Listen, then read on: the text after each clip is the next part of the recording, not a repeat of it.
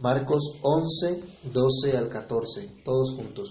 Al día siguiente, cuando salieron de Betania, tuvo hambre, y viendo de lejos una higuera que tenía hojas, fue a ver si tal vez hallaba en ella algo, pero cuando llegó a ella, nada halló sino hojas, pues no era tiempo de ir. Entonces Jesús dijo a la higuera, Nunca jamás coma nadie fruto de ti y lo oyeron sus discípulos. Bendito Dios y Padre que estás en los cielos, te agradecemos en esta hora por esa bondad que tú nos manifiestas a través de tu palabra, por la grandeza de tu poder. Señor, te pedimos que hoy a través de esta palabra, a través de la reflexión de ella, tú ilumines nuestro entendimiento, tu Espíritu Santo hable a nuestros corazones. Señor, que tu palabra no vuelva a ti vacía, sino que haga lo que tiene que hacer que sea bendecida, que sea prosperada en aquello para lo cual tú le envías. Señor, te imploramos, permítenos, oh Dios, tener nuestro entendimiento enfocado en ti, nuestros pensamientos, toda nuestra atención en tu palabra y que tú seas edificándonos para tu gloria, para tu honra. En el nombre de Jesús te lo pedimos y te damos gracias. Amén. Pueden tomar asiento mis hermanos aquel que vimos en el pasaje inmediatamente anterior que fue proclamado como rey, de quien se dijo, bendito el que viene en el nombre del Señor, ahora está a punto de dar su vida en rescate por el pueblo de Dios.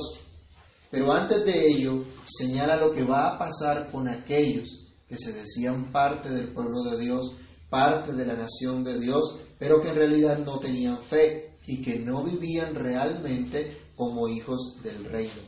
El Señor mostraría que la hora del juicio de Dios había llegado, como vamos a ver más adelante en la purificación del templo y con, cuando el Señor completa la enseñanza acerca de la maldición de la higuera. Pero en esta oportunidad nos vamos a limitar a considerar que la infructuosidad provoca maldición, el no llevar frutos provoca maldición. Así que les invito a que reflexionemos hoy a la luz de este pasaje si en nuestras vidas hay fruto, si ya nos hemos identificado con Cristo, hay frutos o apariencias. Y el título de la reflexión entonces sería frutos o apariencias. Y lo primero que se puede preguntar hoy es, ¿frutos que sacian?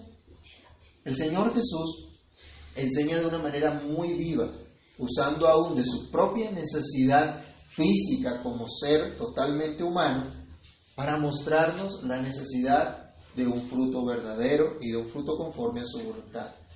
El versículo 12 de Marcos 11 nos dice que Jesús tuvo algo que usted y yo tenemos constantemente. Hambre. y cuando hay comida, qué alegría. Pero cuando no hay, nos ponemos de mal genio, ¿cierto? Nos incomodamos, empieza a arder el estómago. Bueno, una cantidad de, de cosas.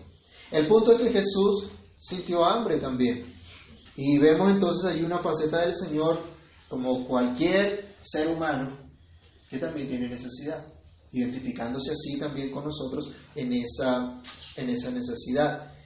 Recordemos entonces que Marco nos está relatando acá la última semana del ministerio terrenal del Señor Jesús y está yendo, viniendo en un intenso trabajo, yendo y viniendo de, de Jerusalén, quedándose en las afueras, en una aldea cercana. Así que no es descabellado pensar que de acuerdo a este relato, cuando él sale de Betania hacia Jerusalén, nos dice que tuvo hambre, muy seguramente al salir no hubo tiempo de desayunar. Así como a veces le pasa a algunos por ahí también cuando salen a trabajar y se les hizo tarde o alguna cosa, o que tienen que salir muy temprano, entonces no hay tiempo de desayunar. Bueno, es probable que haya ocurrido algo similar. Pero el Señor sintió hambre y ese es el punto identificándose con una necesidad básica de todo ser humano y por lo tanto con todo el pueblo de Dios. Leamos por favor Hebreos capítulo 4, verso 15.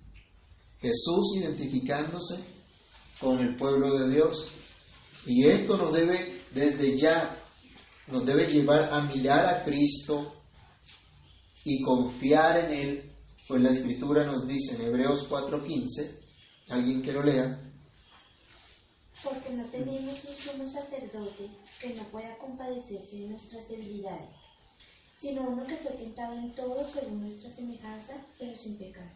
Identificado plenamente con el pueblo de Dios. ¿Sí? Entonces viene el Señor Jesús, que se hace hombre, como era hombre sintió hambre, y cuando fue tentado en el desierto nos dice la Escritura también que él experimentó que no solo de pan vivirá el hombre, sino de toda palabra que sale de la boca de Dios. Leamos un momentico en Marcos 1.13 y pongamos atención en la última parte de ese versículo para ver qué fue lo que ocurrió al final de la tentación. Jesús vence al maligno diciendo que no solo de pan vivirá el hombre. Y cuando vence al maligno, ocurre algo especial, que dice el versículo 13 de Marcos 1. Y estuvo allí en el desierto 40 días y era tentado por Satanás y estaba con las fieras y los ángeles le servían. Tuvo hambre, se identificó con la necesidad del pueblo de Dios, pero nos dice este versículo que los ángeles le servían. También vio la provisión de Dios en ese momento.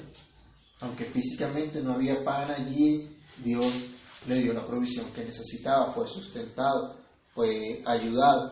Bueno, ese mismo Jesús es el que ahora Marcos nos está diciendo, tuvo hambre y vio un árbol, un árbol que podía dar, que podía dar un buen fruto, un fruto agradable. Fue a buscar un fruto que pudiera aliviar su necesidad. Y aquí quiero detenerme un poco para que reflexionemos. ¿Qué se espera de un árbol frutal? Eso es lo obvio, ¿cierto? Que dé fruto, que tenga buen fruto. Obviamente, frutos que sacien, que alivien la necesidad de alimento para todo ser viviente, pero en especial para el ser humano, porque para eso lo diseñó Dios. Leamos por favor Génesis capítulo 1, versículo 29. Cuando Dios crea todas las cosas, cuando Dios entrega al, al señorío del hombre todas las cosas, también le da su provisión. ¿Qué dice Génesis 1.29? Y dijo Dios, he aquí que os he dado toda planta que da semilla, que está sobre toda la tierra, y todo árbol en que hay fruto y que da semilla, os serán para comer. Entonces, ahí está. Están creados, fueron diseñados para la provisión de alimento, para la provisión de parte de Dios para el hombre. Así son los frutos. Los frutos son una provisión de Dios. Entonces, recordemos también que el pecado trajo maldición y trajo maldición a toda la tierra también. El hombre salió de Edén, de ese lugar donde había que cuidar, había que labrar, pero donde la tierra producía fruto, buen fruto, fruto abundante, fruto agradable. Pero hubo maldición a causa del pecado. Y por esa razón es que es difícil que se produzcan esos frutos y aún que no hayan frutos. Y que no siempre sean frutos que sacien. Leamos Génesis capítulo 3 versículos 17 al 20. Génesis 3, 17 al 20. Y al hombre dijo, por cuanto obedeciste a la voz de tu mujer y comiste del árbol que te, mandé diciendo, no comerás de él, maldita será la tierra por tu causa, con dolor comerás de ella todos los días de tu vida, espinos y cardos te producirá y comerás planta del campo. Con el sudor de tu rostro comerás el pan hasta que vuelvas a la tierra, porque de ella fuiste tomado, pues polvo eres y al polvo volverás. Y llamó, en, eh, y llamó a Adán en nombre de su mujer Eva, por cuanto ella era madre de todos los vivientes. Entonces, ¿qué recibió la tierra por causa del pecado del hombre? Maldición. Maldición. Eso es lo que dice la Escritura. Maldición por causa del pecado. Dios entonces ha creado los árboles y vemos por una provisión de parte de Dios pero Dios también llama en la escritura o identifica a su pueblo como árboles, de los cuales se espera, como habíamos dicho, que den frutos, que sacien también la necesidad de otros. Y Dios compara a su pueblo con árboles, dentro de ellos aparece la higuera. ¿Conocen la higuera? ¿O han escuchado o han visto? Bueno, la higuera produce un fruto pequeño y es lo que conocemos nosotros como las brevas. ¿Sí? Al principio es como las brevas, pero también en otro, en otro tiempo de cosecha produce uno un poco más grande y dulce llamado higo. Entonces simplemente damos la breva y ya con eso tenemos idea de, de qué son los higos, porque eso no lo, no lo vemos acá. Pero de hecho la higuera aparece desde el Edén. ¿Se acuerdan de qué planta eran las hojas con las que se hicieron delantales a y De higuera. Génesis capítulo 3, versículo 7. Desde el Edén está esa plantita ahí.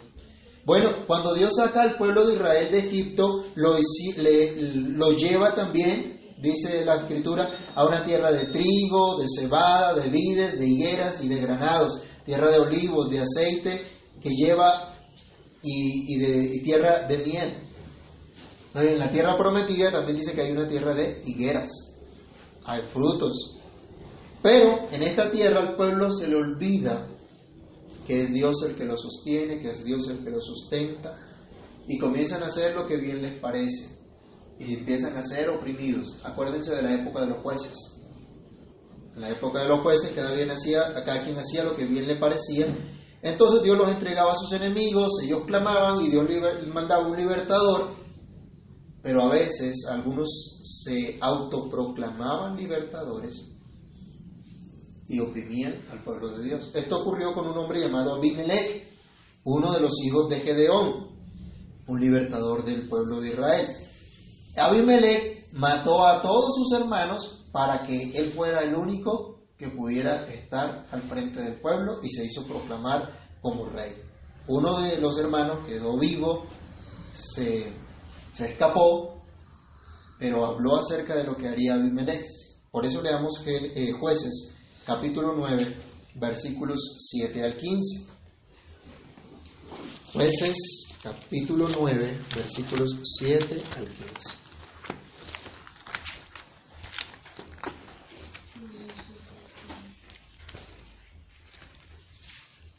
¿Quién lo tiene? Jueces 9, del 7 al 15.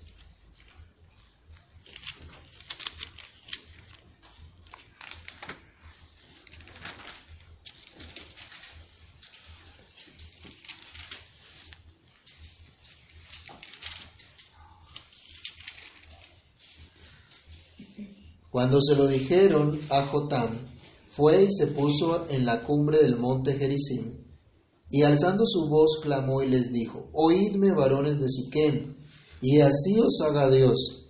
Fueron una vez los árboles a elegir rey sobre sí, y dijeron al olivo, Reina sobre nosotros. Mas el olivo respondió, ¿He de dejar mi aceite con el cual en mí se honra a Dios y a los hombres para ir a ser grande sobre los árboles? Y dijeron los árboles a la higuera, anda tú, reina sobre nosotros. Y respondiendo la higuera, ¿he de dejar mi dulzura y mi buen fruto para ir a ser grande sobre los árboles? Dijeron luego los árboles a la vid, pues ven tú, reina sobre nosotros.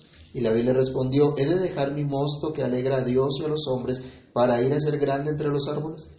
Dijeron entonces todos los árboles a la zarza, anda tú, reina sobre nosotros. Y la zarza respondió a los árboles, si en verdad me elegís por rey sobre vosotros, venid, abrigaos bajo mi sombra, y si no, salga fuego de la zarza y devore a los cedros del Líbano. Si ustedes continúan la lectura, les recomiendo que lo, que lo hagan en casa, encontrarán el resultado de lo que hizo Abimelech, y que efectivamente lo que hizo fue oprimir al pueblo de Dios. El castigo también a este pueblo por haber escogido a este rey. Pero el punto que queremos resaltar acá, o la comparación que utiliza aquí el, uno de los hijos de, de Gedeón, es que compara al pueblo de Dios con árboles frutales también. Y lo compara con la higuera. De acuerdo a ese pasaje, ¿qué es lo que se espera la higuera? ¿O qué es lo que tiene la higuera según lo que dice en ese pasaje? Tiene dulzura y tiene un buen fruto. Dulzura y buen fruto, eso es lo que se espera. Bueno, ahora, ¿qué se espera del pueblo que es considerado plantío de Dios? O aún, como nos llamamos en esta plantación, labranza de Dios. ¿Qué es lo que Dios espera? Leamos por favor Isaías capítulo 5, verso 7 y a la par Miqueas capítulo 6, versículo 8. Isaías 5.7 y Miqueas 6.8. Dice Isaías, ciertamente la viña de Jehová de los ejércitos es la casa de Israel, y los hombres de Judá planta deliciosa suya. Esperaba juicio, y aquí vileza, justicia, y aquí clamor. Miren cómo Dios mismo compara a su pueblo también con un árbol frutal. Ahora acá la comparación de Isaías es con una viña. Y dice que era lo que Dios esperaba. Dice, fueron plantados por Dios y que son dulzura para Dios, pero no dieron el fruto que se esperaba. No dieron el fruto de justicia, no dieron el, fruto de misericordia. Miremos Miqueas capítulo 6, verso 8 también.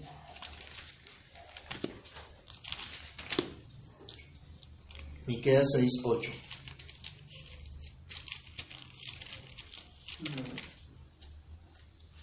¿Quién lo tiene? Oh hombre, Él te ha declarado lo que es bueno. ¿Y qué pide Jehová de ti? Solamente hacer justicia y amar misericordia y humillarte ante tu Dios. Miren las tres cosas que dice allí, ¿no?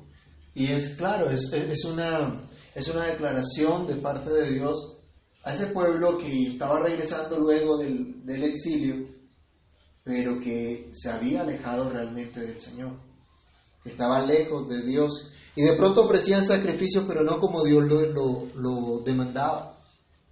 Y ahora les aclara específicamente qué pide Dios, qué es lo que Dios quiere. ¿Cuánta gente anda por ahí pensando qué será lo que Dios, lo que Dios quiere? Tu vida como parte del pueblo de Dios produce el fruto que Dios quiere. Allí en Miqueas 6:8 es muy claro. Dice hacer justicia, amar misericordia humillarte ante tu Dios. Hacer lo que es justo, lo que es correcto. Mostrar la bondad de Dios a otros. Humillarse ante el Señor para hacer su voluntad. A veces no nos queremos humillar delante de Dios para hacer su voluntad, sino para hacer la nuestra. Lo que a nosotros nos parece mejor. Buscamos nuestro bienestar o buscamos el bienestar de otros. Nos humillamos al Señor o simplemente hacemos lo que bien nos parece. Ese es el fruto que dio la nación de Israel, que era la identificada como el pueblo de Dios en el Antiguo Testamento. Hermanos, para poder dar frutos que sacien, debemos primero estar unidos a Cristo. Debemos primero ser parte de esa vid, ser esos pámpanos que son sustentados por la vid verdadera que es Cristo. Y para dar frutos que sacien, que ayuden a otros, debemos primero conocer a Cristo y debemos ser saciados por Cristo, porque Él es aquel que sacia por completo esa necesidad que todo ser humano tiene de perdón y de vida eterna. Esa necesidad que Él viene a saciar para su pueblo.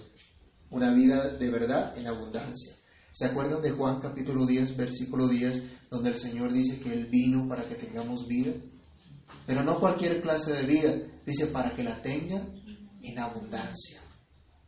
Pero a veces andamos afligidos, andamos tristes, andamos decepcionados y no estamos disfrutando la vida de Cristo. No estamos disfrutando lo que Cristo trajo para nosotros. Porque andamos enredados con muchas cosas del mundo, con muchas cosas que no son Cristo. Leamos también Apocalipsis capítulo 2, versículo 7 y Apocalipsis 22, 14. Miren que allí se nos habla también de un fruto especial. Apocalipsis capítulo 2, verso 7 y luego el capítulo 22, verso 14.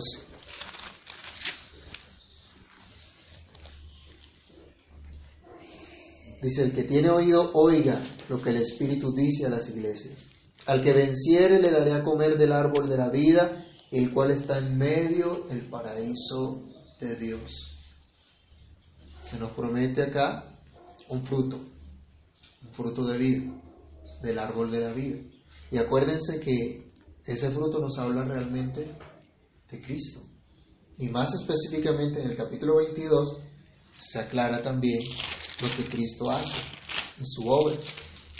Apocalipsis 22, 14. Bienaventurado el que lava sus ropas para tener derecho al árbol de la vida, para entrar por las puertas de la ciudad. ¿Qué es lavar sus ropas? ¿En qué se lavan las ropas según Apocalipsis? Es en la sangre del cordero. Dice que los que salieron de la gran tribulación han lavado sus ropas, las han emblanquecidos en la sangre del cordero. Solo por medio de la fe en Cristo somos limpiados. Solo por medio de la fe en Cristo entonces dice que tenemos derecho a comer del árbol de la vida, a participar de un fruto que realmente sacia. La pregunta entonces en este punto es, ¿qué frutos hay en tu vida? ¿Son frutos que sacian? Pero en segundo lugar, la reflexión que estamos llevando nos hace preguntar, frutos que, a extender la pregunta, ¿frutos que sacian o apariencias sin fruto? Regresemos al versículo 13 de Marcos 11. Dice que Jesús tuvo hambre y cuando tuvo hambre, entonces ¿qué hizo el Señor? ¿A dónde se dirigió o qué vio? Se dirigió a la higuera. ¿Y qué tenía la higuera? Hojas. Dice que tenía hojas. Bueno, resulta que esas hojas o ese follaje que tenía la higuera era una señal externa de que había fruto, de que se estaba produciendo un fruto. El hecho de que tuviera hojas y que llamara la atención, indicaba que seguramente tenía frutos. No era el tiempo, como dice más adelante Marcos también, pero sí tenía una apariencia de que era tiempo de cosecha, aunque no era esto. Daba apariencia de tener fruto por su amplio follaje. Dice un comentarista que este árbol prometía mucho, pero no daba nada así como los políticos, ¿no? Y así como mucha gente vemos hoy también, muchas personas también. ¿Y qué es lo que abunda entonces desde que el hombre cayó en pecado? Un mundo lleno de aparentes cosas buenas, una gran cantidad de gente con apariencia de bondad, con muy buenas intenciones, pero sin fruto. Eso abunda. Hay gente que dice ser parte del pueblo de Dios, hay gente que dice que son creyentes, pero sus vidas demuestran que no han conocido a Dios. Muchas personas simplemente viven para sus deseos egoístas. Leamos Judas, el versículo 12. Judas solo tiene un capítulo 1. Versículo 12. Y miren, por ejemplo, lo que ocurre con algunas personas que aparentemente son parte del pueblo pero viven para sí mismos.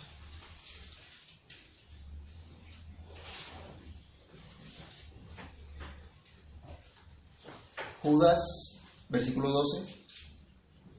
¿Alguien que lo lea? Estos son, son manchas en vuestros ágapes, que comiendo impúdicamente con vosotros se apacientan a sí mismos, nubes sin agua, llevadas de acá para allá por los vientos, árboles otoñales sin fruto, dos veces muertos y desarraigados. Pero mire este contraste, les leo el Salmo 1, versículos 1 al 3. Bienaventurado el varón que no anduvo en consejo de malos, ni estuvo en camino de pecadores, ni en silla de escarnecedores se ha sentado, sino que en la ley de Jehová está su delicia, y en su ley medita de día y de noche. Será como árbol plantado junto a corrientes de aguas, que da su fruto en su tiempo, y su hoja no cae, y todo lo que hace prosperará. Unos sin fruto, no producen nada. Y dice que al contrario, están manchando la comunión de la iglesia, la comunión del pueblo de Dios. Otros, en cambio, como Dios los determinó, para que den fruto. Aún hoy vemos también personas que llevan años asistiendo a las reuniones de la iglesia. Como dicen en mi tierra, hay algunos que no se han perdido la corrida de una banca. Pero no conocen a Dios. Hay muchos que entran, salen, están un tiempo, se van, vuelven. Pero su fe es simplemente apariencia. No hay fruto de justicia, no hay fruto de misericordia, no hay fruto de humillación ante Dios. Aún grandes predicadores que aparentemente conocen tanto de la palabra de Dios, pero no viven de acuerdo a ella. Muchos creyentes hoy también dicen que son salvos por la fe Y muchos proclaman sola fide. Y estamos en el año de los 500 años, de la celebración de los 500 años de la Reforma Protestante. Y qué alegría. Y muchos se identifican como reformados. Y muchos te hablan de la sola fe. Pero sus obras demuestran que en realidad son incrédulos. Porque no han recibido la fe que salva. Porque no hay frutos que evidencien esa fe. Pues no creen la palabra de Dios para poner por obra sus enseñanzas. Leamos por favor Santiago capítulo 2 versículos 14 al 20. Santiago llama la atención a aquellos que dicen que tienen fe, pero que su vida no es acorde a esa fe. Que dicen que fueron salvos por la fe, pero no hay evidencia alguna del resultado de lo que haya producido esa fe en sus vidas. Santiago 2, 14 al 20. Hermanos míos, ¿de qué aprovechará si alguno dice que tiene fe y no tiene obras? ¿Podrá la fe salvarle? Y si un hermano o una hermana están desnudos y tienen necesidad del mantenimiento de cada día, y alguno de vosotros les dice, id en paz, calentados y saciados, pero no les dais las cosas que son necesarias para el cuerpo, ¿de qué aprovecha? Así también la fe, si no tiene obras, es muerta en sí misma. Pero alguno dirá, tú tienes fe y yo tengo obras. Muéstrame tu fe sin tus obras y yo te mostraré mi fe por mis obras. ¿Tú crees que Dios es uno? Bien haces. También los demonios creen y tiemblan. Mas quieres saber, oh hombre vano, que la fe sin obras es muerta. Algunos pueden tener apariencia de verdad, pero niegan la eficacia de ella. Se engañan a sí mismos. Mismo Santiago en el verso 22 del capítulo 1 nos llama la atención a que seamos hacedores de la palabra y no solamente oidores olvidadizos. Porque entonces nos estaríamos engañando a nosotros mismos. Y aún pudiéramos estar engañando a otros, ¿no? Pablo le escribe a Timoteo que en los últimos tiempos habrá gente engañadora y muchos lo seguirán. Pero dice Pablo, a este tipo de gente evita. No andes en comunión con ellos. No compartas con ellos. Tienes que evitarlos a toda costa. Pero Dios no puede ser engañado por las apariencias. ¿Y qué creyente es el que no sabe esto? Dios sabe lo que realmente hay en cada corazón. A veces nos da terror que las demás personas descubran que estamos sin fruto y que nuestros frutos realmente son puras apariencias. Nos da temor que la gente se dé cuenta de lo que estamos pasando pero no nos da temor de Dios, que nos ve, que nos conoce, que sabe perfectamente lo que hay en nuestro corazón. ¿Cuánta gente vive solamente de apariencias? Y proyecta una imagen. Y en los medios corporativos, ¿qué es lo que se vende también hoy día? La imagen. Las empresas, las técnicas de mercadeo, ¿qué utilizan? La imagen. Y hay que proyectar una imagen, hay que vender una imagen. Pero, ¿qué fruto hay en realidad? Hermanos, es necesario entonces que sepamos, Dios nos ve siempre y a Él es a quien debemos temerle. Corramos entonces a Cristo para que podamos ser transformados de adentro hacia afuera, para que por fuera expresemos en realidad lo que Dios está haciendo dentro de nuestros corazones, que veamos la vida que Dios nos da. Dice entonces el pasaje de Marcos que el Señor Jesús ve a la higuera que tiene hojas, pero que no tiene fruto alguno. ¿Y qué hace el Señor? Dice que maldice a la higuera, le dice que nadie coma más fruto de ese, de ese árbol. Y los discípulos escucharon lo que dijo el Señor. Entonces la tercera enseñanza es una admonición muy seria, una advertencia muy seria. El árbol sin fruto recibirá maldición. Y debemos tomarlo con seriedad.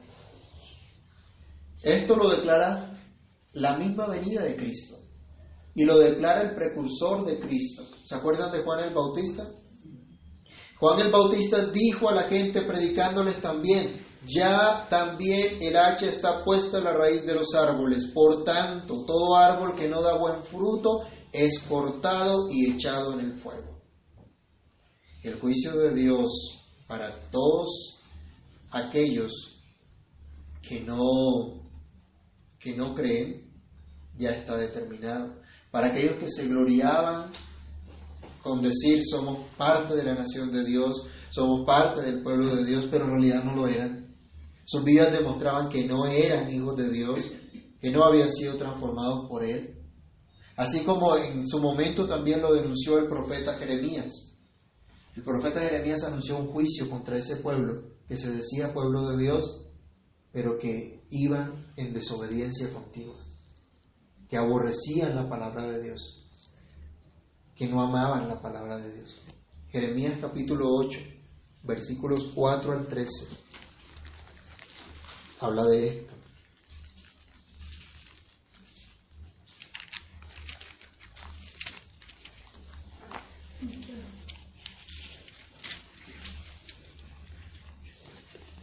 Dios manda a Jeremías a hablar al pueblo. Le dirás a sí mismo, así ha dicho Jehová, el que cae no se levanta, el que se desvía no vuelve al camino, porque este pueblo, ¿por qué es este pueblo de Jerusalén rebelde con rebeldía perpetua? Abrazaron el engaño y no han querido volverse. Escuché y oí, no hablan rectamente, no hay hombre que se arrepienta de su mal diciendo, ¿qué he hecho? Cada cual se volvió a su propia carrera como caballo que arremete con ímpetu a la batalla.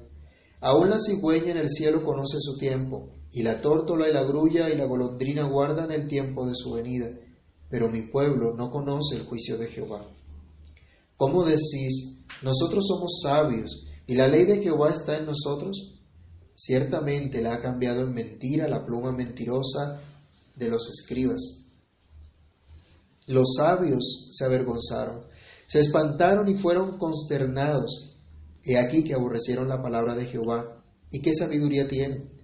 Por tanto, daré a otros sus mujeres y sus campos a quienes los conquisten, porque desde el más pequeño hasta el más grande, cada uno sigue la avaricia de su. Cada uno sigue la avaricia. Desde el profeta hasta el sacerdote, todos hacen engaño y curaron la herida de la hija de mi pueblo con liviandad, diciendo paz, paz, y no hay paz. ¿Se han avergonzado de haber hecho abominación? Ciertamente no se han avergonzado en lo más mínimo, ni supieron avergonzarse. Caerán por tanto entre los que caigan, cuando los castigue caerán, dice Jehová. Los cortaré del todo, dice Jehová.